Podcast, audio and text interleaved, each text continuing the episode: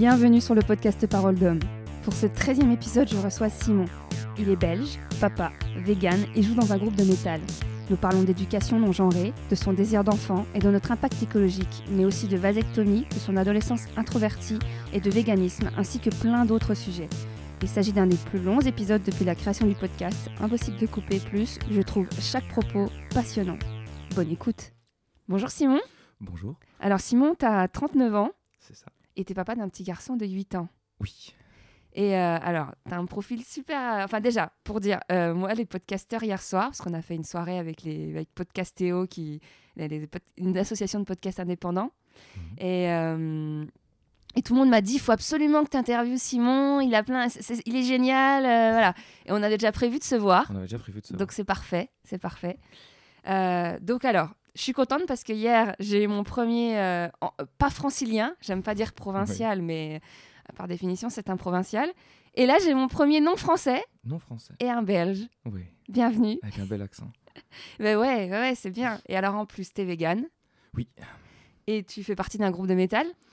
Pour le moment, je suis en train de relancer un nouveau projet, mais oui, je fais de la musique depuis mes 16 ans, donc euh, ça fait un petit temps quand même maintenant. Et, euh, et donc du coup, alors on va, on va, on, on va commencer parce qu'en fait, t'as écouté pas mal de mes épisodes. Oui, tous en fait. je pense jusque. Ah, merci. Euh, Il y en a qui n'ont jamais écouté hein, quand Ah ils ouais, ici. Donc euh, je me dis c'est bien parce que pour le coup on va pouvoir rebondir un peu parce que avais, en off tu m'as fait des remarques. Ouais. Euh, pour Je peux- prendre dans le plus récent, il y a Fred. Fred euh, qui parlait de, sa, de, de son fils et qu'il essayait d'élever Oui. un peu euh, Ouais. de façon non genrée. Mhm. Et, euh, et donc tu m'as fait une réflexion sur le faire comme une fille et que ça te parlait. Oui, ouais, c'est un, un terme qui est, qui est vraiment, vraiment ennuyant, alors qu'il y a des, des exemples qui ne manquent pas. Il y a justement un, un groupe belge, pour revenir à la musique directement, on va beaucoup revenir à la musique avec moi, c'est comme ça. Euh, un groupe qui s'appelle Brutus, un tout petit groupe belge euh, qui est en train d'exploser tout doucement, avec une batteuse, chanteuse, qui a une énergie dingue, et quand bah, tu as envie de partager le- les vidéos de live de ce groupe et de dire, bah voilà, fais de la batterie comme une fille, chante comme une fille, faire tu peux faire ça comme une fille, c'est pas forcément quelque chose de péjoratif, quelque chose de, de ouais, féminin. Enfin, j'ai du mal avec le terme féminin et j'ai du mal avec le terme masculin. Il y a des façons de faire les choses qui correspondent à des individus et on peut faire ce qu'on veut comme on a envie. Donc oui, c'est vraiment un terme faire comme une fille, c'est un, un gros gros problème chez moi. Mais t'as pas été élevé dans ce registre-là avec tes parents? Ah, J'ai été élevé dans ce registre-là avec mes parents, très clairement. Oui, si, c'est... T'as eu des jouets de garçons J'ai vu que des jouets de garçons. J'ai un frère qui a 5 ans et demi de moins que moi. Donc euh, je n'ai baigné que dans un univers euh, masculin, dans tout ce qui était jouet. Euh, c'était les voitures, c'était les soldats, c'était les Lego, c'était les Transformers, les masques, enfin tous, tous ces jouets guerriers, des voitures, enfin toutes des choses auxquelles on donne une connotation masculine, on va dire assez forte, des marqueurs masculins forts. Donc j'ai grandi vraiment, vraiment avec ça, sans avoir de d'occasion de jouer avec d'autres choses. Donc ça n'a pas fait partie de, de mon enfance, tout ça. pas côtoyé de petites filles euh, dans ton Très peu. voisinage? J'avais euh, cousins, cousines qui ont le même âge que moi, mais finalement on se retrouvait à jouer avec mon cousin. Ma cousine venait jouer avec nous. Donc on restait dans nos jeux à nous, auxquels elle venait s'intégrer, et on jouait pas forcément aussi. hein.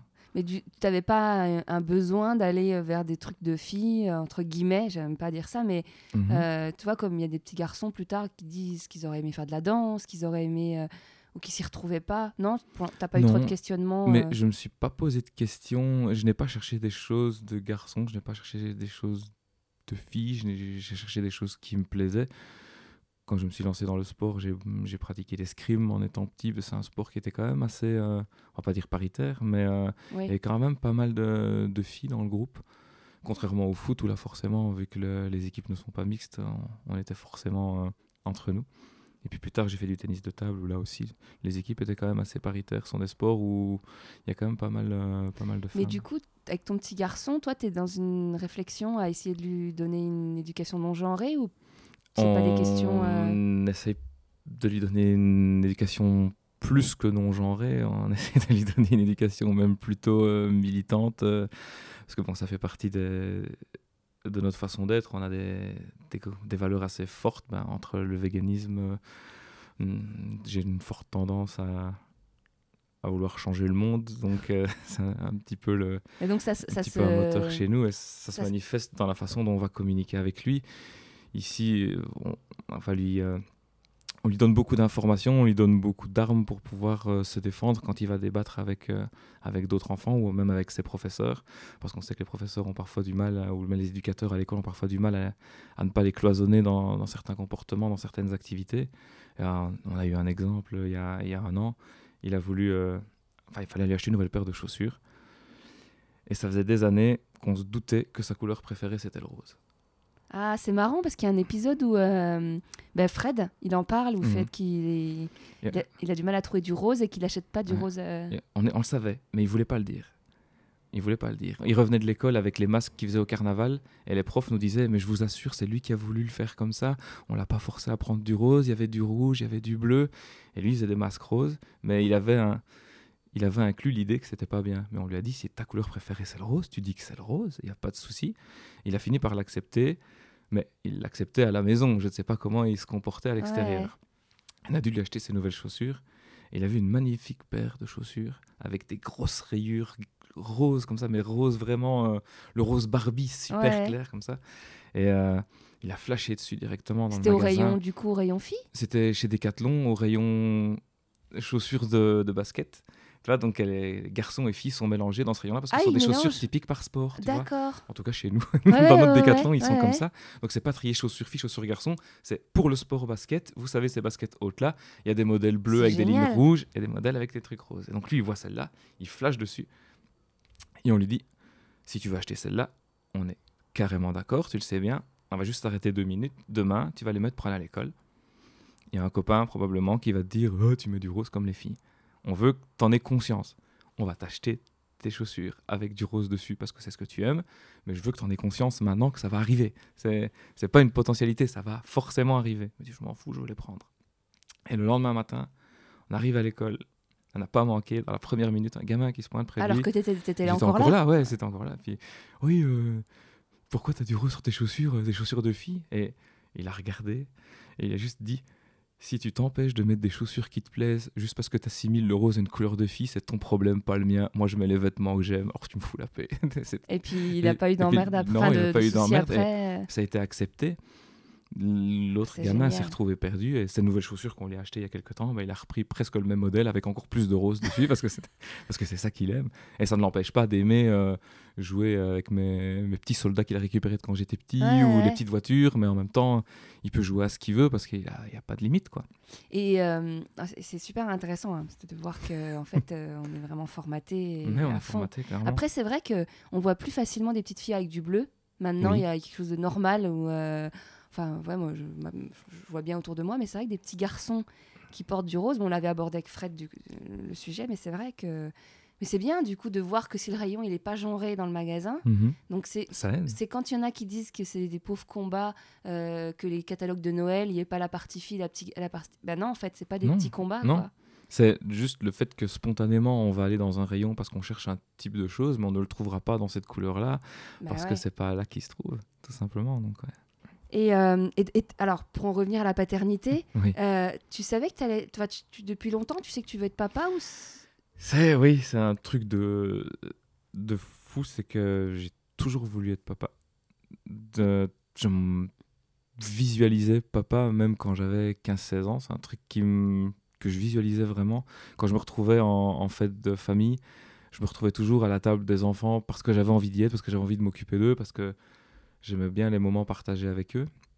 Et quand je me suis mis pour la première fois en couple, euh, quand j'ai eu 20 ans, je me suis retrouvé avec quelqu'un qui ne voulait pas d'enfant.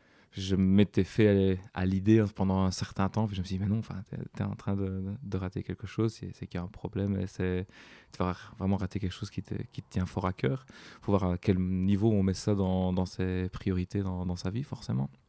Et ça me tenait, ça me tenait vraiment à cœur. Ouais, c'est quelque chose que j'attendais depuis longtemps. Et donc j'étais très heureux quand, Ah ouais, forcément quand ouais. c'est arrivé. C'était très très important. Je voulais même. euh, J'étais parti sur euh, deux, trois. J'avais une forte envie, mais par contre, euh, les hasards de la vie font que ça n'a pas été possible euh, Après, au ce moment-là. tu ne devrais pas en avoir plus tard? Non, non, plus maintenant. Je- J'ai switché dans ma tête, mais c'est pas par rapport à la paternité. C'est par rapport à un impact euh, responsable sur la société, sur la planète sur laquelle on vit. Ouais, j'allais justement t'en parler. Bah, après, on peut être vegan plus pour la cause animale. Je suis vegan plus pour la cause animale, mais en même temps, si tu veux être vegan pour la cause animale, tu peux aussi limiter le nombre d'êtres humains qui vont consommer des produits sur Terre et qui vont donc nécessiter moins de ressources. Et Mm. donc ça peut avoir un impact aussi sur le, le bien-être animal de, de limiter le nombre d'enfants. C'est un choix personnel que je fais moi. Après, tu peux peut-être. euh, bah, on ne sait pas de quoi fait la- l'avenir. Mhm. Vous avez la chance, entre guillemets, les hommes. euh, si, dans, si à 50, 100 ans, tu as une nouvelle, ami, une nouvelle amie, une nouvelle rencontre, et qu'elle n'a jamais eu d'enfant, toi, tu auras toujours la possibilité de lui en faire un. Et ce ne sera pas le cas parce que je compte me mettre dans une situation où je ne serai plus en capacité de Ah, pouvoir en avoir. Je ne veux plus mettre euh, d'enfants supplémentaires sur Terre. Par contre, je ne serais totalement ouvert à l'idée d'adopter un enfant qui est en recherche de parents, qui est justement seul. Bah, C'est-à-dire que si j'ai à un moment donné euh, de nouveau de la place euh, dans, dans ma vie, ben, de l'offrir à un enfant qui en a besoin plutôt que de ramener une vie sur Terre en plus. Mais donc, du coup, tu dis que tu, ferais- tu mettrais les choses en place, tu es prêt à te faire opérer? Ouais, c'est probablement imminent cette année. Ah ouais? Mais plus parce que tu veux être sûr de pas en avoir, ou plus pour les femmes qu'elles prennent pas de contraception, ou c'est un tout ou- Enfin, C'est un tout en fait. Enfin, ça fait euh, 19 ans que je suis actif entre guillemets sur, euh, sur le plan euh, relationnel sexuel. Et euh, bah, ça fait 19 ans que je profite La de la féminine, contraception féminine. Mais à partir du moment où je suis convaincu que j'en veux plus, Ouais. ouais. que c'est un choix, pourquoi continuer à... Ouais, puis tu t'évites qu'un jour quelqu'un frappe à la porte. Ouais, ouais. voilà, j'en ai. Oui, j'imagine. Je ne suis pas encore dans cette optique-là, mais euh, oui. Mais enfin, tout simplement, oui, c'est pourquoi continuer à. Non, mais c'est bien. C'est ouais. Après, euh, il y a un vaste sujet sur les femmes. euh, J'oublie tout le temps la- l'opéra- enfin, se faire, faire euh, l'opération, nous les femmes, pour plus Mhm. avoir d'enfants. Je, je cherche d'ailleurs des témoignages de femmes pour mon blog. Ah, mais apparemment, les, les, les, les- démarches pour pouvoir, pour avoir un médecin qui accepte qu'une femme se fasse opérer euh, sans qu'elle ait eu d'enfant. Ouais. apparemment, c'est pratiquement. euh, c'est pratiquement impossible. Ouais, ouais. Alors qu'un homme, c'est super simple. Moi, je suis déjà papa, on va me dire oui, puis c'est tout. Vous avez que- bientôt 40 ans, allez-y. Je crois que c'est pas irréversible. Vous, c'est pas irréversible. Que C'est peut-être. de mes recherches, parce que j'ai commencé Ouais, vraiment bien, bien mes recherches. euh, C'est parfois pas irréversible et parfois pas sûr à 100% même, apparemment. Ouais. Donc ça peut rester, euh, ça peut rester dangereux. Donc euh, faut pas s'y fier, bah, comme toute contraception, aucune contraception n'est 100% fiable. Mais euh, donc il faut quand même encore s'en méfier. Et donc, tu disais que tu avais 19 ans, que tu profitais de la, de la Ouais. contraception féminine. Du coup, euh, avant, donc, donc tu as eu ta première fois vers euh, 20 ans? Un peu avant, mais euh, ouais, Ouais. on va dire dans ces eaux-là. Et, et ça s'est passé comment l'adolescence, tes premières fois? C'était avec les femmes À euh, l'adolescence, j'ai eu un parcours de vie assez particulier. Euh, j'ai été très introverti pendant toute mon enfance et mon adolescence jusqu'à 16-17 ans, je pense, euh, toujours seul. Les jeux vidéo euh, ont été mon ami principal pendant euh, une bonne partie de, de cette période. Je ne peux plus dire une bonne partie de ma vie maintenant parce que ça fait ouais, Vu que j'ai grosse, dépassé ouais. la moitié de, de- de cette vie, maintenant je ne peux plus dire ça. Mais ouais, c'est vraiment la chose qui m'a le plus accompagné euh, à cette époque-là, avec la musique dans laquelle je me suis engouffré. Mais quand tu disais temps. introverti, c'est de la timidité? C'est la sensation de pas appartenir à ce qu'il y avait autour de moi, en fait, euh, dû à une situation familiale pas forcément, forcément évidente. Euh, j'ai un père a une forte tendance alcoolique. J'ai une mère avec une très forte tendance à la mythomanie. Qui, il y avait un climat très, très particulier euh, dans cette maison et je me sentais jamais Tu bien. t'isolais du coup? Je m'isolais. Et à l'école, c'était un peu pareil. J'ai, j'ai enfant, j'ai été, euh, j'ai eu une phase très jeune enfant, plutôt agressif, parce que ça n'allait pas. J'ai, on va pas rentrer trop loin dans les souvenirs, Mais, mais, genre, du coup, mon- t'as as, fait un peu de harcèlement euh, au collège? mais- non, non, Non? mais, ah, mon- on va repartir du début. Mon premier souvenir en tant qu'enfant, c'est mon père qui s'en va un soir en m'écartant de la main en me disant pousse-toi de la bâtard pour pouvoir partir euh, au café parce qu'il vient de se disputer avec ma mère. Donc ça c'est le genre de truc dans lequel j'étais en maternelle. Et je sais qu'en maternelle, j'ai des souvenirs de moi qui me bat avec d'autres enfants, euh, avec euh, mes genoux posés sur son torse en train de lui frapper dessus, tellement ça allait pas. Et, oui, c'est aussi ce que tu as vu à la maison. Donc... Il n'y a jamais eu de violence, il n'y a jamais eu de violence physique. En tout cas, je n'y ai jamais assisté. C'était plus une tension constante en fait, une, pression. Ça a toujours été, toujours été. J'ai toujours vécu ça. Et euh, pendant longtemps, j'ai été justement très euh, très sensible et je ne supportais pas toute tension qui pouvait y avoir quelque part. Euh, dès que les gens commençaient à, à s'énerver, ça me je m'enfermais complètement. Et vu que les gens finissent toujours par s'énerver, à un moment donné, même quand on est, on est gamin, on joue dans la cour de récré, on s'énerve, mais on les évite et on va se mettre dans un coin et on joue tout seul dans sa tête. Et, c'est plus simple, il n'y a personne qui se dispute. Donc euh, j'ai beaucoup vécu comme ça, surtout qu'on m'avait. On m'a recadré quand j'étais tout petit à cause de ce comportement agressif. Et j'ai fait un switch à 100% et je suis devenu bah, justement quelqu'un de très très introverti. Euh, mais tu as, as, fait un travail? Tu as été voir une psy Non, euh, non, non, non? J'ai pas eu vraiment, euh, j'ai pas eu vraiment le choix en fait. Euh, j'ai vécu donc une enfance, une adolescence, début d'adolescence dans des écoles très très calmes. Le limite, tu fais tomber ton, ton bic, à tout le monde qui se retourne vers toi en faisant chut parce qu'on entend plus ce qui se passe en classe. Et puis je me suis retrouvé dans une école euh, technique, donc j'ai quitté l'enseignement général, comme on appelle ça en Belgique, ouais, pour partir vers un enseignement plus technique. Moi, je ne sais jamais, avec votre système CM, CE, je ne sais pas.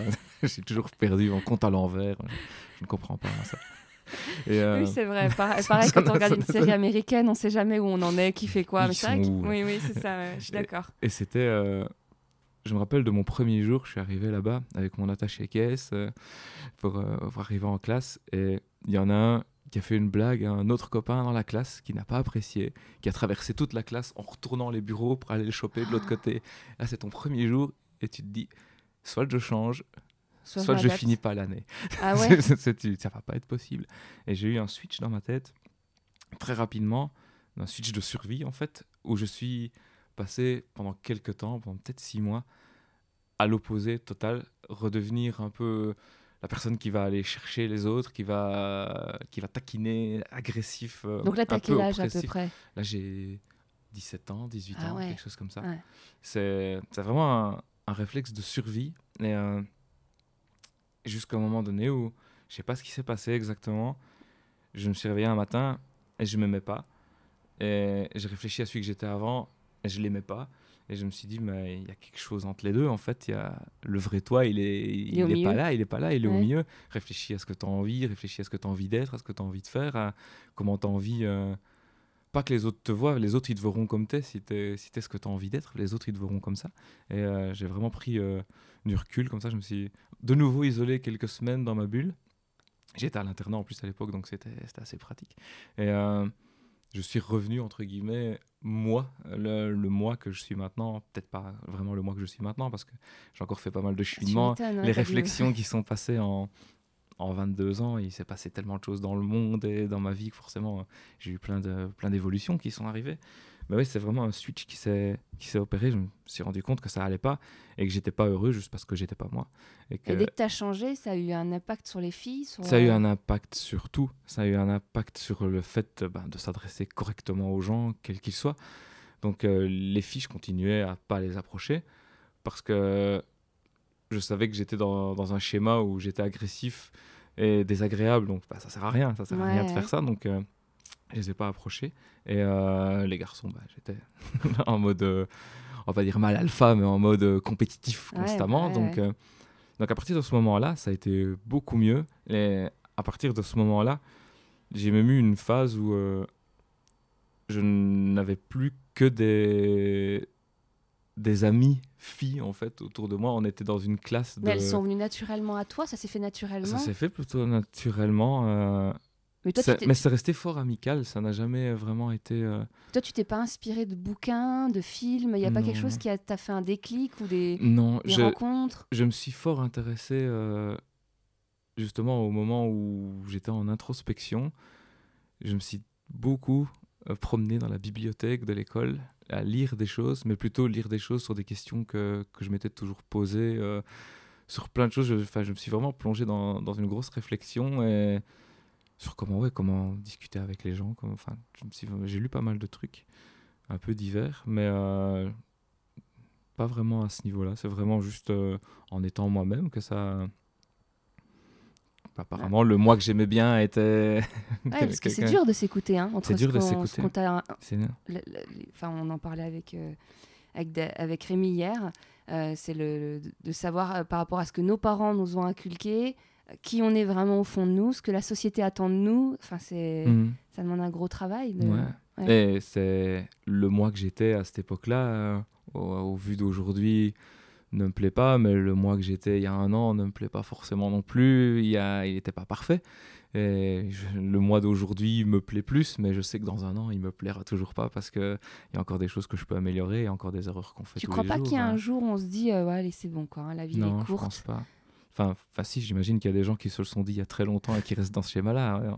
On connaît tous ces gens qui ne se remettent jamais en question. Mais... Non, mais sans se remettre en question, mais tu sais qu'à un moment donné, de faire la paix et se dire bon, allez, moi je suis sur le bon chemin, j'arrête de me. Non. non. Je sais pas, hein, moi je mhm. suis pas dans ce schéma-là, mais je me dis que de ce que je lis, de ce que j'entends, c'est qu'à un moment donné, tu es plus sage et tu dis bon. Euh, bah, je suis comme je suis et j'apprends et, et, je vais être tolérant avec ce que je suis aujourd'hui. quoi. Ouais, je suis tellement dans un mode euh, de pensée où j'ai du mal pour le moment à me retrouver dans ce que je peux faire pour me battre dans le monde dans lequel je vis parce que je sais que je vais pas changer le monde à moi tout seul. Ah ça, ouais, je sais que même dans les communautés dans lesquelles je suis, on est trop petit pour changer le monde et en même temps, je veux pas sur mon lit de mort me dire que j'ai rien fait pour changer le monde pour mon fils et je veux avoir participé à quelque chose. Donc euh, je me remets constamment en question parce que je veux être certain de mettre toutes les chances de son côté et toutes les chances de, du côté de sa génération, que les choses avancent dans ce sens-là. Donc ouais, c'est c'est une remise en question constante parce qu'on est éveillé à des nouvelles choses. Tout Mais tu sens que de, devenu papa, ça a vraiment changé quelque chose dans ta ça façon. Ça a changé beaucoup de choses. dans ta façon de voir les choses et de. Ça a changé beaucoup de choses dans ma façon euh, de communiquer. Ça a vraiment changé beaucoup de choses. Ça a changé beaucoup de choses dans ma façon de communiquer, euh, pas forcément mes sentiments, parce que j'ai toujours été assez, euh, assez ouvert pour communiquer. Enfin, c'est compliqué. Parler de mes sentiments, j'y arrive bien, mais j'intériorise tout ce qui va mal. Donc tout ce qui va bien, j'en parle très facilement. Tout ce qui va mal. en fait. Euh, ouais, ouais. Et j'ai vraiment beaucoup de mal à, à partager ça. Et quand quelque chose, bah, j'imagine que c'est le résultat de toujours ce qui reste des tensions de l'enfance et j'arrive vraiment pas à me débarrasser de ce, comportement dès que dès quelque chose va mal, je vais l'intérioriser, il faut que je le processe, il faut que je prenne du recul dessus. Et puis finalement, je prends tellement de temps à prendre du recul dessus que la situation est passée et je garde ça quelque part dans ma tête, sauf que la personne en face, ben, forcément, n'a pas eu de réponse ou de réaction. Ouais, ça, c'est des vieux schémas. des vieux schémas. Dans les... Alors, euh, je sais que c'est plus du tout d'actualité, mais les mhm. hommes viennent de Mars, les femmes de Vénus, etc. Euh, moi, je, ne défends pas du tout ce type de bouquin, mais c'est vrai que dès moi, je les ai lus il y a très longtemps. Et c'est vrai qu'il parle de ce truc, de ce schéma d'homme qui va dans sa grotte quand il va pas bien. Euh, mais qui va aussi dans sa grotte quand il va bien, généralement. Dans, ce dans mon souvenir de ce qu'il en représentait. Euh, il est souvent dans sa grotte. Il est souvent dans sa grotte. mais c'est vrai que ce côté de pas dire quand ça va, de plutôt mm. dire bon, allez, je vais gérer dans mon coin. on,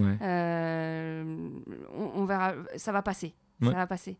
Alors que c'est vrai que moi, je me rends compte, bah, notamment dans, les, dans les, le podcast, quand je discute avec des hommes, il y, a pas mal, il y a de plus en plus d'hommes qui vont voir des psys et mhm. qui prennent en compte le fait que d'aller parler une heure par semaine de leurs problèmes, ou pas, mais d'aller parler avec un, inconnu qui va pas les juger, ben, on sent que ça les aide à avancer et que de libérer la parole de l'homme, en fait. De...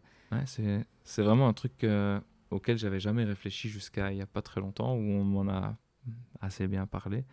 Et euh, c'est vraiment étonnant parce que j'ai essayé de m'ouvrir plus. C'est des schémas. C'est hein. pas toujours facile. On, on, est, on est formaté. Hein. Et ce qui est fou, c'est que j'ai un comportement très à l'écoute. Je vais toujours vers les gens, je vais toujours leur poser des questions, je vais toujours euh, avoir envie de les aider, avoir envie de m'intéresser à ce qui va bien, ce qui va pas, à valoriser ce qu'ils font bien, à les soutenir quand les choses vont mal. C'est vraiment j'ai des forts contacts humains et quand les choses vont bien, je dis oh, c'est génial, tout ça, ça, va bien, il y a des trucs chouettes qui se passent et dès que ça va pas, bah, c'est les moments où on m'entend plus trop parler, bah, c'est les moments où euh, moi je rentre dans ma bulle quoi. Donc ça c'est c'est souvent le cordonnier le ça. plus mal chaussé. hein. Ouais, On prend des nouvelles des autres, mais on se soucie pas trop de nous, comment Ouais. on va. Et... Enfin, dans, dans l'expression. Même en communauté, quand je penche la tête vers le bas, que je commence à dodeliner tout doucement, c'est qu'il y a de la musique qui est en train de rentrer dans ma tête pour me m'isoler parce que j'ai besoin de 5 minutes de, de paix et qu'on me parle pas et que je Et règle un truc. quoi. D'ailleurs, la musique, le métal, Ouais. pour moi, c'est une musique qui est très virile, tu vois, dans, dans la... C'est une musique ah ouais, plutôt virile, on va Mais dire. du coup, ouais, ça, ça, ça, ça vient compenser. Tiens, je sais pas, il y a- Qu'est-ce qui... La musique, c'est quelque chose qui m'a beaucoup aidé. Que Mais cette musique-là en c'est vital particulier. pour moi, ouais. Et je... En fait, j'ai commencé la musique euh, vers 16 ans avec la basse. Et ça m'a beaucoup plu et je me suis retrouvé à chanter assez rapidement. Euh, par accident, en, répétition, je me suis retrouvé à chanter et j'ai trouvé là-dedans quelque chose de très libérateur parce que quand tu t'époumones, que tu hurles comme ça pendant des heures, ça t'es en asphyxie par moment, t'es es vraiment en abandon total de ton corps, t'es es vraiment isolé.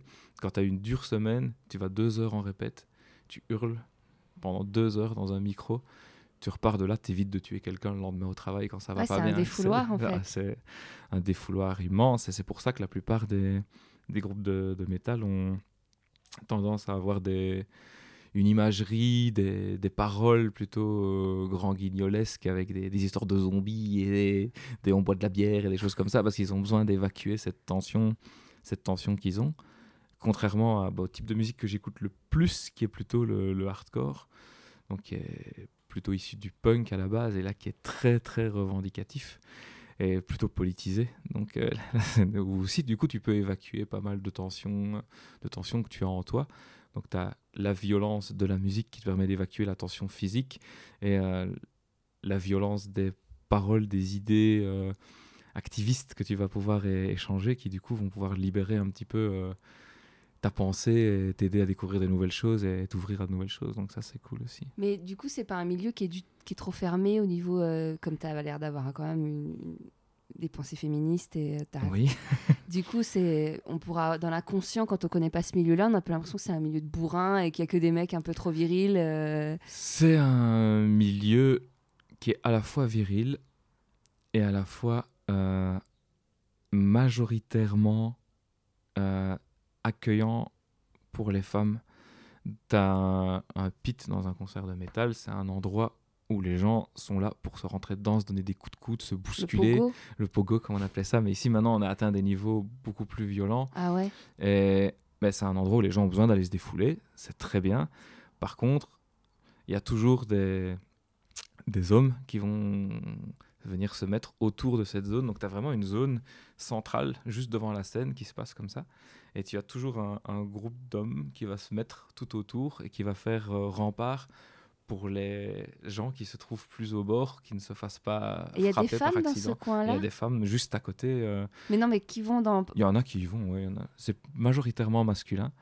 Les- Mais comment tu l'expliques, toi, tout ce côté violence nécessaire? Enfin, qu'on on sent qu'il y a un besoin. C'est une tension, mais c'est une musique qui. euh, Mais au-delà de la musique, parce que j'ai l'impression que dans plein de, de- dans plein de moments de la société, d'endroits, je sais pas comment dire, de secteurs, de, que ce soit le foot, que ce soit les gilets jaunes, ouais. alors, que ce soit euh, bah, le métal, que ce soit qui ce besoin de où on trouve majoritairement des hommes, quoi, ce besoin de- Ouais. d'exprimer une violence, un truc intériorisé, je sais pas. un- Mais c'est c'est juste la façon de, de l'évoquer, je pense, et le danger de la situation qui, qui fait ça, parce que dans un concert de métal, tu as généralement 50% d'hommes, 50% de femmes. C'est très paritaire.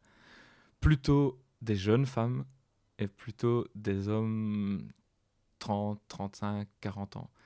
Ce qui est toujours assez, toujours assez amusant. C'est la majorité de ce que j'observe en tout cas. Et les femmes sont plutôt là généralement pour regarder ce qui se passe, profiter de, de la décharge d'émotions qu'il y a sur scène, parce que ce sont des, des musiques qui sont jouées fort, ce sont des musiques qui ont des, des rythmes rapides, qui, qui partagent vraiment Ouais, des émotions ouais. très très fortes. Ton corps entier vivre dans un, dans un concert bien, bien agressif forcément. Et donc tu as toute cette énergie que le groupe va donner, toi, tu vas pouvoir en- la décharger plutôt ben, en sautillant sur place, en, en bougeant. en- Mais tu crois que c'est un truc et- réservé dans l'éducation Est-ce que ça vient de l'éducation Parce que tu vois, quand on parle de, de, de- qu'on genre pas les choses, etc., c'est quand même les hommes qui sont attirés par ce type d'expression de violence. et les hommes vont plutôt aller au centre. mais en mais effet. pourquoi? Pourquoi? Est-ce que tu crois que c'est l'éducation? Enfin, Les on femmes ont envie d'y aller. Je pense que les femmes ont envie d'y aller. Mais je pense que les femmes ont peur de se prendre un coup. ne font. Bah, dans un concert de métal, typiquement, c'est généralement des, des mecs qui font euh, 90, 100 kilos, euh, 1m80, 1m90, et qui se rentrent dedans, qui donnent des coups de coude. Donc, euh, quand on est une femme un peu plus petite, un peu plus légère, c'est dangereux. C'est dangereux. Ouais, majoritairement, je, je sais pas, c'est des vraies questions que moi je me pose en tant que femme et je me dis si un jour j'avais un garçon ou, ou même par exemple les hommes que je rencontre, moi ça me parle plus du tout cette violence-là. Au contraire, j'en ai, Mm. il y a un trop plein et limite je la fuis, tu vois. Ouais. Moi ça me, j'en fais un rejet complet quoi, et même à la- même au cinéma, tu vois. Ouais. J'en peux plus, j'en peux plus en tant que femme, euh, ou peut-être pas en tant que femme, en tant qu'être humain en tout cas. Et justement, j'essaie de comprendre. euh, Enfin, tu vois, en plus, ça, nous, ça fait euh, euh, 20 semaines euh, qu'on voit tous les samedis euh, Ouais. une violence extrême euh, dans notre pays. Et moi, je sais que j'essaie de comprendre à un moment donné, ça me. Mais c'est ouais, c'est vraiment ça. Mais c'est pas typé, euh, c'est pas typé féminin. Un homme petit, un peu léger, on les voit rarement là-dedans aussi. C'est plus une, euh, on va pas dire une, ouais, c'est un, un type de physique coup, qui, ça qui amène ça. un- dangereux, ça peut être dangereux. Par contre, il y a une bienveillance qui fait que si quelqu'un est en train de remettre euh, une chaussure, tout le monde va, on va se rejoindre tous, faire un cercle autour de la personne pour qu'elle remette sa chaussure et qu'elle puisse pas se faire piétiner, se faire bousculer. Quand on sent que quelqu'un en train de se faire porter par le public, tout le monde va s'approcher pour venir l'attraper. C'est, il y a majoritairement une bienveillance. Bon, il y a eu beaucoup de problèmes avec des mains baladeuses quand les, quand les personnes se promènent. On a eu pas mal d'exemples euh, à ce niveau-là. Et les groupes se réveillent de plus en plus pour condamner Oui. ça quand ça arrive. Donc euh, ça, c'est très très bien. Mais c'est quand même assez rare. Ça arrive, mais c'est... Parce que c'est pas les gens, la communauté métal essaye de faire passer cette musique comme euh, un parangon de vertu où euh, on a, on a l'air violent, mais finalement tout est bien, tout est rose chez nous.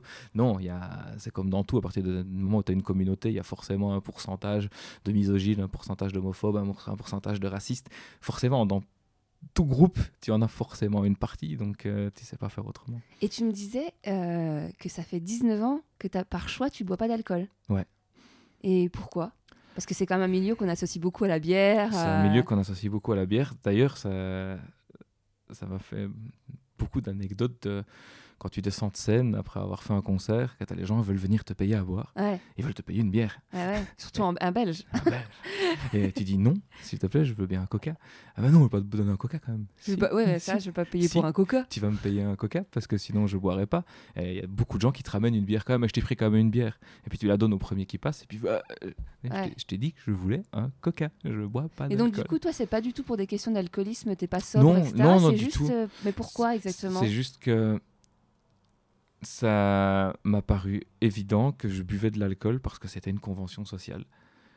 Parce que c'était une contrainte. tu, prends pas de pla- tu prenais pas de plaisir à, à boire de l'alcool?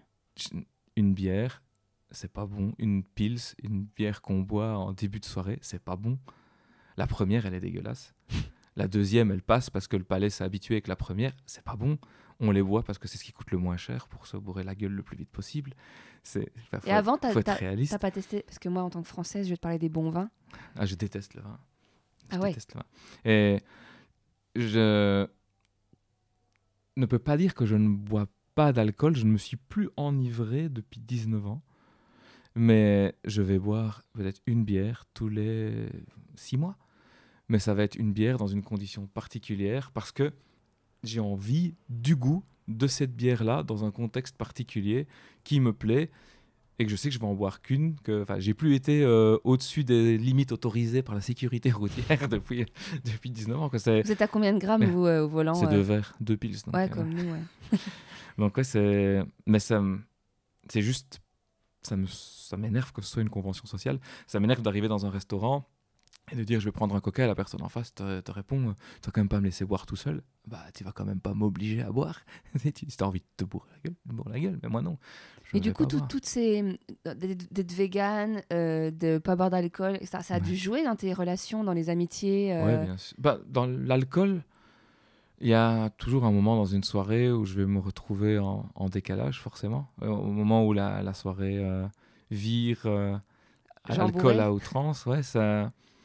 Soit il y a des soirs où je vais réussir à en rigoler, parce que les gens sont bons enfants et qu'on en arrive à des gens qui dansent et des gens qui chantent et ça se et passe qui bien y en a qui pas bu. des gens qui sont libérés et qui, qui vont rigoler de façon positive, là, ça passe. Mais quand tu te retrouves à des soirées où tu as des gens qui vont commencer à devenir dépressifs, qui vont commencer à devenir agressifs, qui vont devenir- avoir des propos... euh, bah, on dit que l'alcool désinhibe et on découvre souvent les gens sous alcool, mais le- ce cas, c'est quand on est en soirée, qu'on est tous bourrés, tout le monde a oublié le lendemain ce que les propos, euh, Ouais, enfin les propos ouais, des ouais. gens qui ont tenu des choses hein, un peu intolérables, mais quand on était sobre, on a tout entendu et on se rappelle de tout le lendemain matin.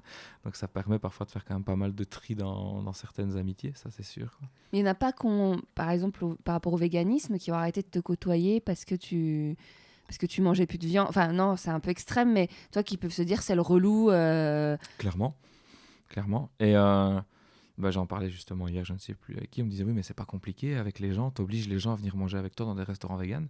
Oui, Sauf qu'il n'y en a pas partout déjà. il n'y en a pas partout, mais dans la mesure où ce, que, ce qui correspond à mes critères, à mes besoins éthiques, convient au tien.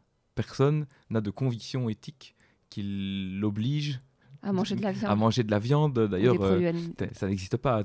Personne n'est Obligé de manger de la viande. personne n'est obligé de manger de la viande. Enfin, a- personne à tous les repas n'est obligé de manger de la viande. Il y a certaines personnes qui pourraient encore dire qu'on besoins pourrait discuter, on oui. pourrait débattre oui. pendant des heures sur cette question euh, qui est euh, insoluble là, comme ça. Et Mais euh, Et donc, du coup, oui, ça a joué sur tes amitiés, sur, des sur- sur amitiés. des, des hommes qui. il y a des gens qui ne m'invitent plus à, à aller manger, ça c'est clair. Chez eux? Chez eux, on, ouais, on nous a invités beaucoup moins depuis qu'on a fait la transition. Là, ça fait deux ans ce mois-ci. Enfin, le mois qui va ton fils, arriver. au- ton fils aussi, Ouais, du coup C'est un choix qu'on lui a laissé. ouais. On lui a expliqué que à la maison, ça n'arriverait plus, mais qu'en dehors, c'est son choix. Il faisait ce qu'il voulait. Lui, il voulait déjà être végétarien depuis un moment.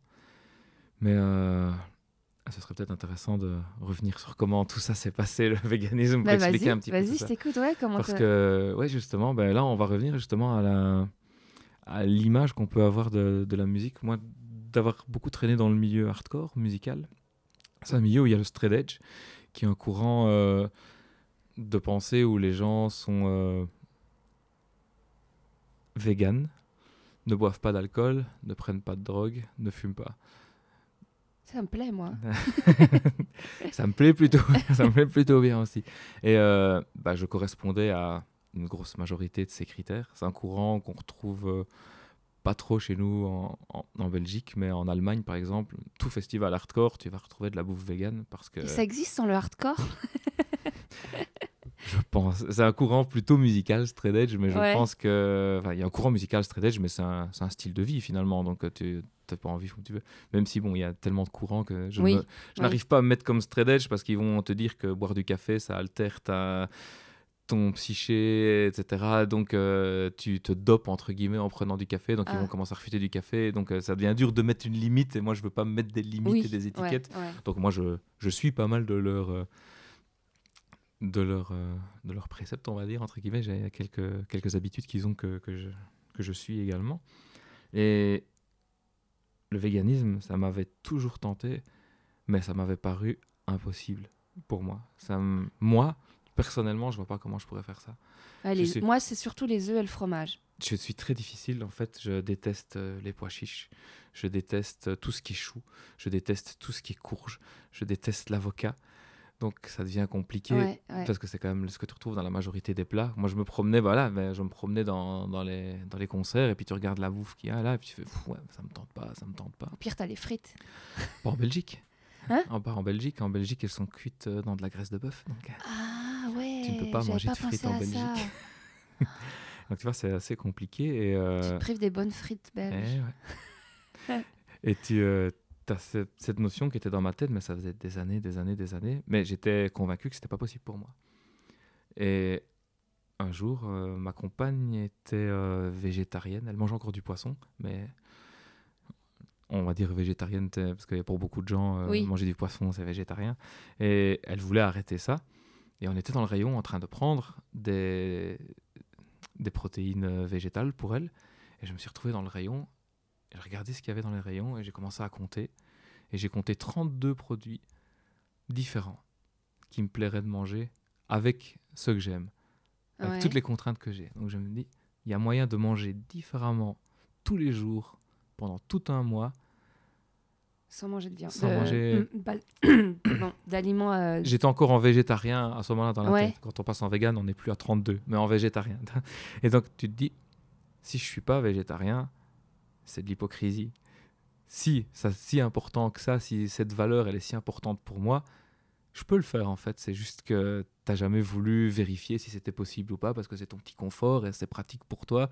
Et euh, non, non, c'est pas possible pour moi. Je ne peux pas le faire, donc ça sert à rien. Je vais pas y réfléchir. Je vais pas, je vais pas essayer de faire rentrer ça dans ma vie. Et euh, Et comme un fumeur, t'as pas des rechutes? Non, non, Il y a pas des moments où tu te dis, tiens, là, je mangerais bien un bout de fromage non. Ou. euh, Non, ça. C'est vraiment. J'ai eu un parcours assez atypique. C'est c'est vraiment. Je vais pas donner une expérience de vegan euh, habituelle, mais euh, j'avais décidé de faire comme ma compagne qui, elle, passait en végétarien Ouais. pour commencer. Et moi, je voulais passer en, en ce qu'on appelle pesco végétarien, continuer à manger du poisson, peut-être pendant au moins un an, le temps de, de m'y faire, de m'habituer à, toute, cette, toute cette transition, parce que forcément, je mangeais de la viande euh, à deux repas par jour, quoi, dans ce que tu mets dans tes tartines euh, pour, euh, pour aller au travail et ce que tu manges dans ton assiette le soir, plus euh, tous les autres produits que tu peux manger à gauche, à droite, bah, forcément, c'est t'en as partout. Je me dis, je vais pas arriver à m'en passer comme ça. Et euh, donc, je fais la transition. Et après deux jours, j'ai dit non, c'est fini. non, je peux pas. Enfin, ça a aucun sens. Les poissons, ça pousse pas dans les arbres. Enfin, si tu veux qu'on Ouais, arrête de faire ouais. souffrir des animaux, Ouais, t'arrêtes de faire souffrir des animaux. Donc, euh, allez hop, on vide ce qu'il y a dans le congélateur. Il restait pas mal de poissons parce que je voulais pas jeter. Ça, c'était un truc important. Au moins. Oui, euh, parce qu'au-delà des valeurs euh, euh, de, la, de la condition animale, il Mhm. y a aussi le- la, la valeur écologiste. la valeur écologique. Et puis, cet animal a, été tué. En plus, je l'ai acheté. Le mal est- fait pour cet animal-là que moi, j'ai acheté. Donc, je peux même pas dire que c'est quelqu'un qui me l'offre et que je veux refuser. Enfin, ça, me mettait mal à l'aise de jeter ça. Donc, on, a, je l'ai fini. Mais ça n'allait pas. Ça, ça marchait vraiment pas. Puis, j'étais content de passer en, en végétarien. Et je me suis dit, voilà, là, végétarien, je pense que d'ici 2-3 ans, sur ce, sur ce rythme-là, je pense que je vais essayer de devenir vegan parce que ça me paraît cohérent. Tu commences à t'ouvrir, tu cherches des choses. Puis tu dis, oui, mais le lait, ça va pas. Le lait, les œufs, ça va pas. Puis tu, tu, tu restes dans le même schéma. Tu dis, oui, mais ça, je fais une petite partie, mais je suis pas cohérent. Je suis toujours pas cohérent. C'est toujours hypocrite par rapport à ma Ouais, vision ouais. des choses. Qui est ma vision des choses. C'est mes valeurs que j'ai en moi, que je refuse d'écouter depuis toujours. Et euh, c'est vraiment ça qui, qui guide, quoi. Et après une semaine ou deux semaines, je pense, et regardez ma compagne, je dis, on va pas attendre deux ans, on va pas attendre trois ans, enfin, il faut le faire maintenant. Je, je- ça, ça marche pas. Je, je, j'arrive pas à profiter de ce que je mange parce que je vois tout ce qu'il y a derrière et je peux Ouais. plus faire autrement, quoi. Et donc, euh, pareil, on a vidé tout ce qui restait parce que t'as- Mais du coup, si c'est des œufs élevés en plein air, par exemple, non plus? L'œuf ne t'appartient pas. Non, non, mais je... c'est des vraies questions. Hein, je... et, et au niveau de la santé, tu as vu des. T'as eu des. hum, J'ai une transpiration beaucoup moins malodorante depuis que je suis vegan. Alors que tu fais pas des. Parce que, tu vois, au contraire, tu préfères des, des- des repas à base d'ail, d'oignons. euh, Oui, Ouais. bah, bah, j'ai toujours cuisiné beaucoup à l'oignon et à l'ail, donc ça, ça ne change pas. Ça, ça ne change pas. Mais euh, non, ça. Les pois chiches, même pas dans les falafels? Bah, c'est dans les falafels que je les aime le moins. Quand il y en a dans quelque chose, ça me dérange Le pas. Mais le houmous, je supporte pas ça. Je- Ah, C'est ce que j'adore. Par contre, j'adore l'aquafaba, la- l'espèce de, de mousse qu'on fait avec l'eau de l'eau des pois chiches pour Ah, faire les mousses au chocolat, par exemple. D'accord. Mousse Ah au ouais. chocolat vegan, c'est fait avec ça. Et je détestais la mousse au chocolat avant, et maintenant je l'adore. Mais du coup, vous êtes, vous, vous êtes, euh, ins- enfin, je sais pas, vous suivez des, des- des personnes véganes qui font plein de recettes, euh, Ben, parce on- que c'est tout qui est à revoir, non? On a suivi euh, pas mal de gens au début pour, euh, pour s'aider, s'inspirer. On a acheté beaucoup de livres de recettes. Il y a beaucoup de très très bons livres de recettes.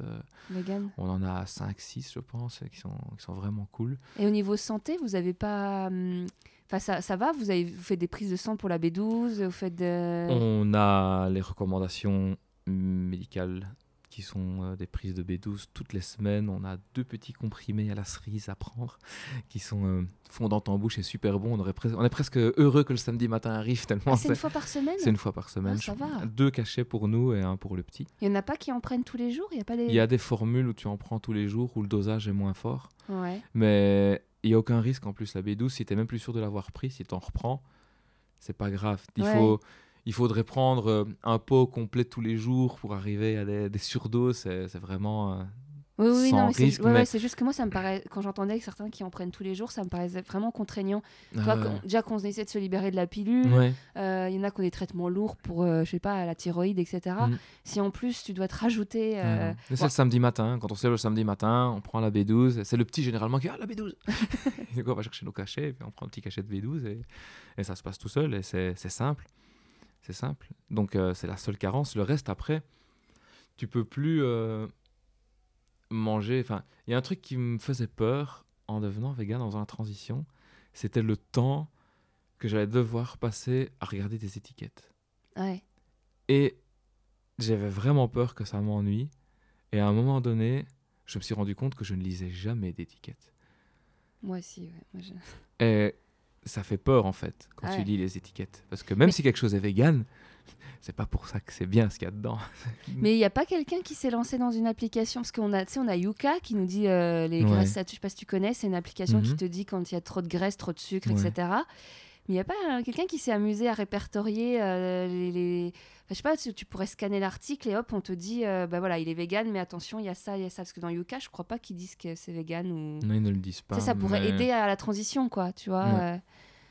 Mais c'est quelque chose qui est assez compliqué. Il y a généralement des petits dessins quand Oui, le produit est intentionnellement végétarien ou vegan. Et parce qu'en plus, moi, je suis à fond. Enfin, j'aime beaucoup le. J'essaie de manger bio au maximum. Ouais. Et souvent, c'est pas parce que c'est vegan que c'est bio. Les, les, marketeurs en profitent énormément dans les Ouais, rayons. Bah, pour le bio aussi, ils profitent. Ah oui, je sais, je sais, je sais, je sais. euh, ouais, c'est pour ça que c'est Ouais. hyper compliqué. En fait, tu te- on se rend compte, et je pense encore plus quand tu es vegan et végétarien, c'est qu'il faut faire tout maison, quoi. Faut- Dans la mieux. mesure du possible, c'est de t'acheter tes légumes et de cuisiner toi-même. C'est moins coûteux, Ouais.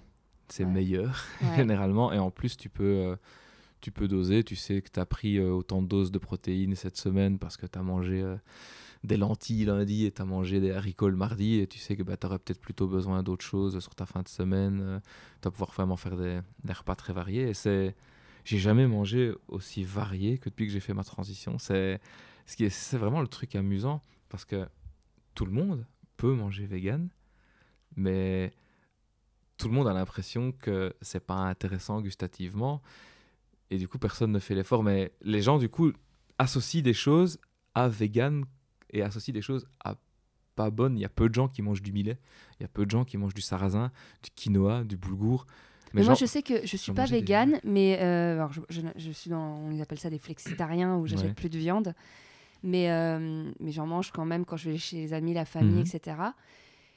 Et c'est vrai que je m'intéresse énormément à, à notamment la youtubeuse Eva les petits plats Ouais. pour lui faire de la pub parce que moi j'adore ce qu'elle fait. Elle fait des recettes rigolotes et hyper accessibles euh, au niveau vegan. Mhm. Et elle sensibilise énormément euh, pour qu'on le devienne. Et, euh, et au contraire, moi, je découvre une nouvelle façon de cuisiner. Moi qui Oui. viens vraiment de la, je le dis souvent, de la, la- la France rurale, où j'ai vraiment été élevée à la viande tous les jours. Et ben de découvrir qu'avec du seitan, avec euh, de faire des trucs, euh, voilà, moi, je me rends compte qu'il y a des plats que je mange, euh, il y aurait pas de la viande. Il y a Mhm. tellement de sauces, il y a tellement de de- de- de- De d'ingrédients, de, condiments, ouais. qu'en fait, à la place, ce serait du seitan Mhm. ou de la protéine de soja ou j'en sais rien. Ben, en fait, je m'en rendrais pas compte. Ouais. Je, je, ça changerait rien. Comme le porc au caramel, comme. Et finalement, tu es plus limité quand tu fais des repas, en, quand- on va appeler ça carné, parce que c'est c'est toujours compliqué de trouver un mot euh, pour, pour définir ça. Même quand tu fais des, des plats qui contiennent des protéines animales, on va dire, c'est plus simple. Tu te retrouves finalement, euh, bah, soit tu manges du porc, soit tu manges du bœuf, soit tu manges du poulet. Quoi. Après, moi, j'avoue qu'il y a vraiment ce côté euh, du fromage. Sais, le, le Mont d'Or, le- tous les fromages. c'est pas étonnant, hein, il y a une... euh, Il y a une partie euh, dans Culturelle le fromage, non, une partie Ah. dans le fromage à laquelle le corps est un petit peu accro. Ah ouais? Ouais, Le fromage te maintient euh, en captivité. Physiquement. C'est. Mais j'essaie de passer à des choses végétales, hein, Mm. mais euh, c'est compliqué. C'est- J'ai vraiment ce truc du goût bah, du, du- du-. Puis il y a une- je pense qu'il y a un côté culturel. Il y a le côté français culturel, le côté, je sais pas, qui est dans le- la Madeleine de Proust, tu vois, le côté un peu depuis tout petit, t'as le fromage à la fin du repas. enfin, bref, bref. On s'évade dans On un podcast euh, culinaire. Euh, pour revenir à nos moutons. Ouais. Euh, si En je- liberté. en liberté et pas manger. Tu voulais, tu m'avais, par rapport aux épisodes que tu as écoutés, Ouais. pla- tu m'as dit comment tu as fait. Alors, attends, je dis exactement ce que tu m'as dit. Par rapport à l'épisode avec Julien, euh, qui fait beaucoup parler. D'ailleurs, j'en parle souvent dans les, depuis dans les Je épisodes. Euh, tu me dis, moi, à la machine à café, j'aurais une discussion très animée. Ouais, c'est le genre de personne avec lequel je deviens fou, quoi. C'est... Je peux juste pas entendre des choses comme ça. euh, Comme quoi, par exemple. Le fait. c'est une objectification. C'est estimer que on va mettre des dates de péremption sur des choses qu'on ne s'attribue pas à soi-même. sur sur des choses, mais non, justement, lui, il met des dates de péremption sur des choses. Il Ouais. met des dates de péremption sur des biens de consommation. C'est ça le problème, il transforme des femmes en biens de consommation parce qu'à partir d'un certain moment, elles ne seront plus valides pour lui, il va donc falloir les remplacer. S'il objectifie à ce point des femmes dans son comportement et dans son raisonnement. T'as déjà croisé des, des- des hommes qui parlaient À ce point-là, non. Non Pas des gens qui osent en tout cas. Ouais, ou qui le disent pas, mais qui Voilà. le pensent sincèrement. euh. Je sais pas si à, à ce point-là, je pense pas avoir rencontré quelqu'un déjà qui tenait des propos pareils, euh, ou en tout cas euh, pas sous couvert de la blague, où on sait toujours que quand on rajoute des jeux plaisants à la fin, le- la plaisanterie euh, est toujours très faible généralement. Donc, non, ben, ça fait partie des discussions que, que j'ai assez, assez régulièrement à la machine à café, des propos que je peux pas, je peux pas tolérer. C'est des, des blagues, peu importe qu'elles soient sexistes, homophobes, euh, racistes. À partir du moment où je peux pas tenir une blague devant n'importe qui, j'ai pas envie de la tenir. Et j'ai pas envie d'entendre ce genre de blague. euh, Et, et tu les reprends? Ouais. Ouais. et ça fait des. des, des, des- vous vous Ouais. fritez vous, vous- Généralement, ça fait, bah, ça fait des débats soit houleux, soit les gens ont tendance à, à calmer le jeu. Je peux avoir une apparence parfois qui peut euh, un petit peu euh, effrayer les gens. faut admettre des tatouages partout, crâne rasé, euh, des t-shirts de métal habillés toujours en noir, Avec qui crient très fort, avec une bonne car- carrure, une ouais. certaine carrure. Ça peut, bah, ouais, ça, ça peut refroidir les gens. Donc, il n'y a pas de, de violence. en il n'y a pas de violence, mais j'ai tendance à avoir le visage qui se ferme, et donc on va dire que ça, ça s'arrête. Mais, mais j'ai eu un cas il n'y a pas si longtemps que ça au restaurant. Un collègue qui a fait une blague. Mais c'était. Voilà, on revient justement au début de l'é- de l'épisode. C'était euh, faire quelque chose comme une femme. C'est ce qu'il a dit. euh, j'ai regardé, je ai fait tu vas, on va arrêter tout de suite les blagues misogynes, sinon on va passer une mauvaise soirée. On vient d'arriver, donc Et il ce disait, serait tu te dommage. rappelles, c'était pourquoi? C'était genre, euh, étant en, train de, étant en train de crier comme une fille ou un truc comme ça. euh, Ouais. Enfin, c'était vraiment un truc con. C'était anodin en soi. Ouais. Mais juste, on va arrêter tout de suite.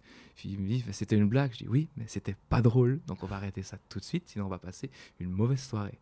Et puis il y a eu un blanc pendant cinq minutes. Et par contre, je l'ai félicité. Il est venu me voir le lendemain en s'excusant, en me disant je suis désolé d'avoir tenu ces propos-là.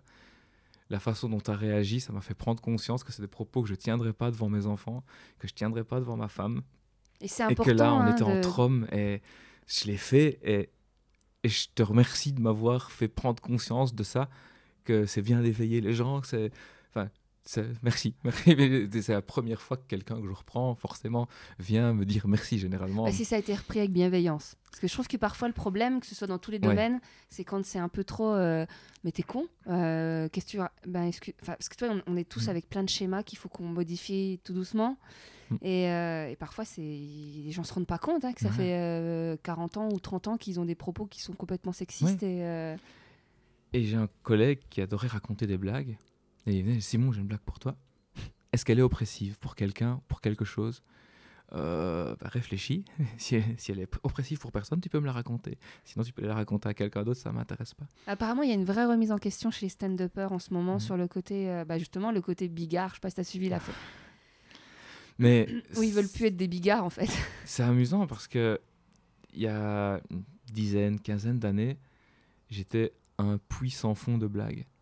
On pouvait, je raconter des blagues pendant des heures et des heures sans m'arrêter. Et à un moment donné, il y a des blagues qui ont commencé à me déranger. C'est des blagues que tu as entendues, que tu répètes et que tu les accumules. Et puis il y a des blagues qui te plaisent plus en fait. Là, ouais, enfin, c'est quand même pas cool. Enfin, il y a des gens, euh, je me dis, bah, je la raconterai pas devant n'importe qui. Bah, je vais arrêter de la raconter. Puis t'arrêtes de les raconter. Puis t'arrêtes de les raconter. Puis finalement, mon répertoire de blagues s'est résumé à- aux blagues que je raconte à mon fils. Quoi. Quand on y pense, euh, des bonnes blagues qui soient oppressives pour personne, il y en a pas grand Non, monde. non, non, c'est clair. euh, Mais il y a, et, euh, je sais pas si tu connais Kayan Kojandi. Oui. Son spectacle, il n'y a pas du tout d'oppression, il n'y a Mhm. pas du tout de. Enfin, c'est des bons exemples comme Ouais. quoi tu peux faire de Oui. l'humour sans. Au contraire, en, appre- en, en éduquant un peu les gens. mhm. Ça fait longtemps qu'on Ça parle. fait longtemps qu'on parle. Alors, on Je va prévenu. Mais c'est très bien, non, mais c'est bien. En plus, ça change, ça, ça change. On a parlé beaucoup de véganisme, Mhm. mais c'est bien. C'est, c'est- Ouais. parce que je trouve que le rapport à la virilité, le rapport à, euh, si bien qu'il y en ait vraiment une, mais voilà, c'est très intéressant de voir. euh, du coup, j'arrive avec mes petites questions de fin. Euh, quel rapport toi avec ta, avec ta pilosité? Ça, c'est, Ah. c'est Ma pilosité. dans le sens où. où, où il y a un épisode euh, que j'ai pas bon, il sera publié quand euh, voilà bref mais il y a euh, Lucas qui parle de, de ses poils dans le dos Ouais. et, euh, et que ça a été un, longtemps un complexe, elle l'a encore un peu, mais qui les a jamais épilés. Mhm. Donc toi, t'en es... ah, déjà, est-ce que tu as des poils dans le dos, par exemple? Oui, j'en ai partout. Et ça a oui, déjà été un complexe ou Ça pas n'a jamais été un complexe. Même euh, ma pilosité euh, sur le crâne, allons le dire, je me laisse pousser le front depuis de très nombreuses années.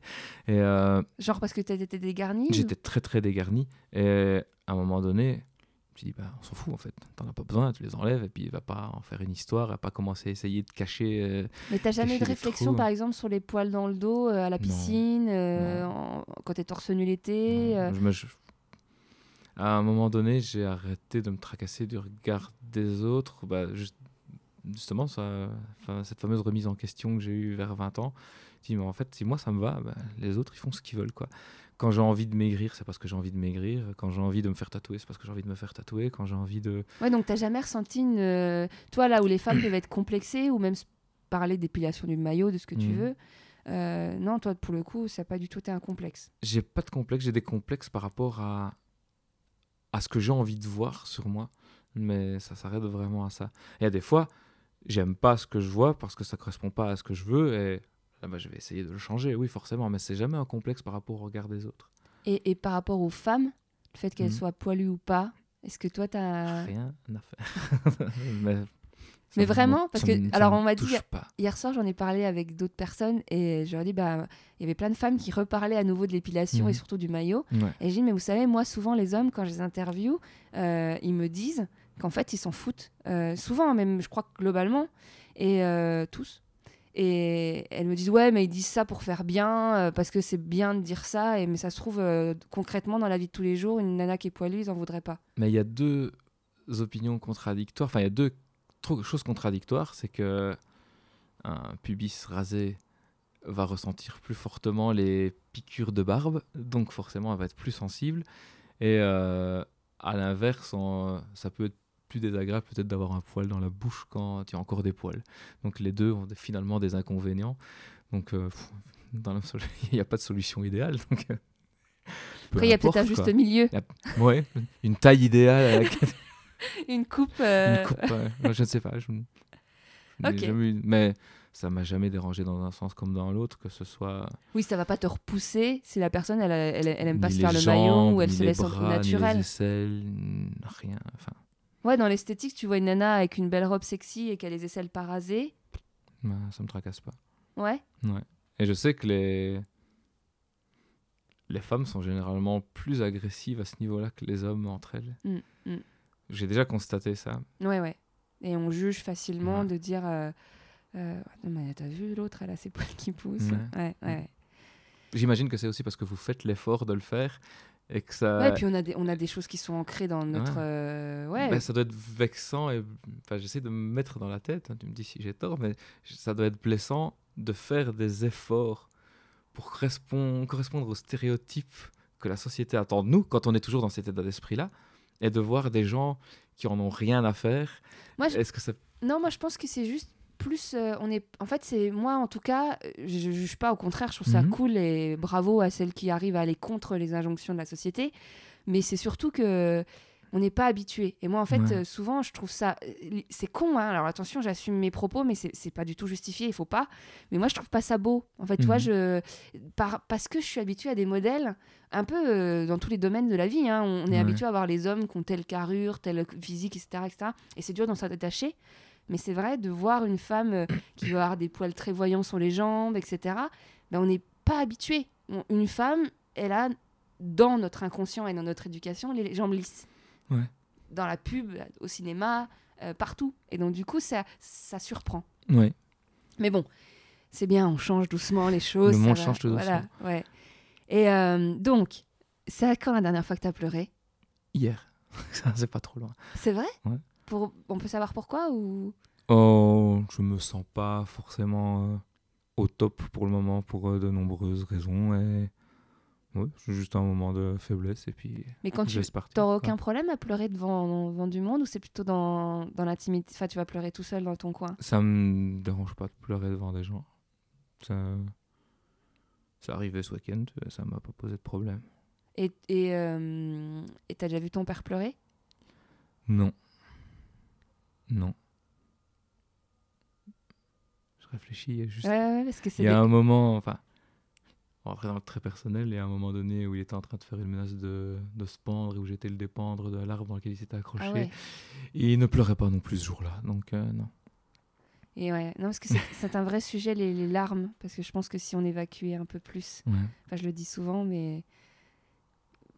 On a, j'ai eu le sujet hier soir avec euh, quelqu'un qui me disait qu'il n'avait jamais pleuré et qu'il Mhm. pleure jamais. Et, euh, et que ce- c'est pas, c'est pas, on m'a dit carrément que c'était pas masculin de pleurer, Mhm. c'était pas homme. Un homme il pleure pas, c'est normal. Et je pense que, enfin, dans mon cas ici, c'est, ça correspond totalement au fait que j'intériorise les choses. Je les garde, je les garde, la pression monte, je m'enferme dans ma bulle avec mes... cette musique que je n'entends même pas, qui est juste dans ma tête, qui m'isole. Et quand j'atteins le point de rupture, je vais le lâcher. Et bah, ça arrivait hier euh, en début de soirée. Et j'ai passé un reste de soirée euh, agréable parce que j'avais évacué ce qui me trottait dans la tête. Et c'était bon, quoi. Je pouvais, je pouvais repartir parce que j'avais c'est pas au niveau d'aller hurler pendant deux heures hein, à une répétition ou un concert, mais ça m'a permis d'évacuer euh, ce que je- ce que j'avais accumulé. Quoi. Je, je- je recommande euh, à ce sujet un épisode du podcast Le Log, Ouais, euh, un des derniers, magnifique euh, épisode. où il parle des larmes des hommes En prison. et que David m'avait pas David hein, que Rémi m'avait Mhm. recommandé euh, dans le podcast d'avant sur Ouais. euh, je vraiment je le recommande alors je- j'ai pas le numéro en tête ça doit être euh, version bêta ou quelque chose comme ça C'est le tout premier qu'il a fait quand il a changé de format Ouais, pour le log ouais. et qu'il a quitté le, le côté tech, le côté tech pour partir le si côté. je- je sais pas si je vais le trouver là si c'est le saison 3 épisode 2 voilà c'est saison 3 épisode 2 euh, et il parle de- d'un documentaire qu'il a vu en prison euh, Mhm. pour faire pleurer les enfin sur, sur que- quelqu'un qui vient faire pleurer les hommes sur leurs émotions etc je trouve ça hyper intéressant mhm. et euh, voilà Ouais. Et c'est vraiment un truc, oui, c'est. J'ai pas peur, j'ai pas peur de pleurer en public. J'ai pleuré euh, il y a quelques années devant tous mes collègues parce que le boss avec qui je m'entendais bien venait nous annoncer qu'il allait quitter la boîte. Bah, ça m'a pas dérangé de pleurer devant tout le monde. J'ai pleuré. un collègue avec côté de qui j'étais assis euh, depuis 4 ans euh, a fait son dernier jour il y a quelques semaines. Bah, j'ai pleuré quand je suis parti euh, du bar où on venait de boire le dernier verre ensemble avant, avant son départ. Et puis voilà, c'est comme ça. ça me mais ma- pas, majoritairement tu, tu vois pas beaucoup de ton entourage des hommes Non. dans ton entourage qui pleurent Non. Hein c'est un quand on est même la- d'accord. on est d'accord hein On est d'accord. Et ça fait partie des choses qu'on qu'on essaye d'inculquer à, à mon fils. C'est que il faut jamais avoir peur de pleurer quand on est triste. On déteste quand il pleurniche parce qu'il est frustré, parce que c'est pas une façon de résoudre les choses, de commencer à pleurnicher. On, on va pas résoudre des problèmes comme ça, il faut en parler, il faut discuter. Mais quand on est triste, on pleure. C'est normal. Si tu as envie de pleurer, tu pleures et euh, faut pas te cacher, faut pas faire semblant, t'en parles et ça c'est assez important. Et, euh, ah, qu'est-ce que tu dirais?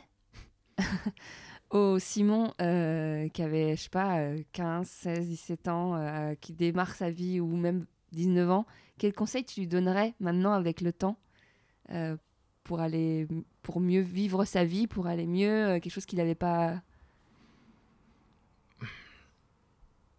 Je lui dirais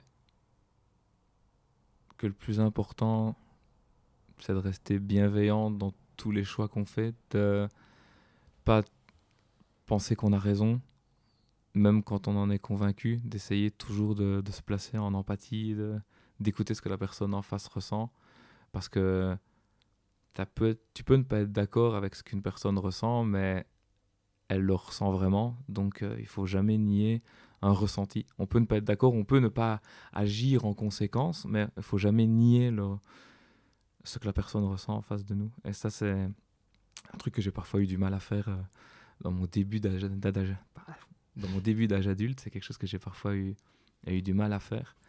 Mais rester bienveillant, ne pas hésiter à aller voir les gens, les féliciter quand ils font des choses bien, à aller les épauler quand ils font des choses mal. Parfois, les gens ont juste besoin de savoir qu'il y a quelqu'un qui est là. Ils vont peut-être même pas parler, juste savoir que quelqu'un est là, qu'on est disponible.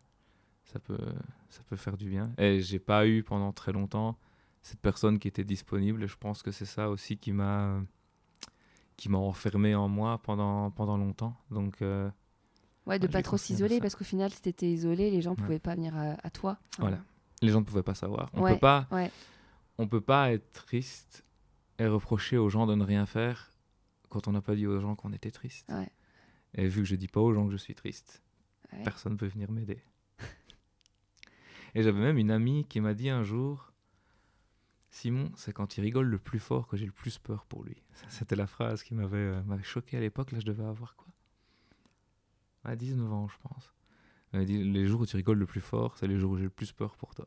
Et elle avait raison parce que c'était l'époque où euh, mon père faisait ses menaces de suicide, etc. C'est les moments où j'étais le plus comique et le plus caustique. Et...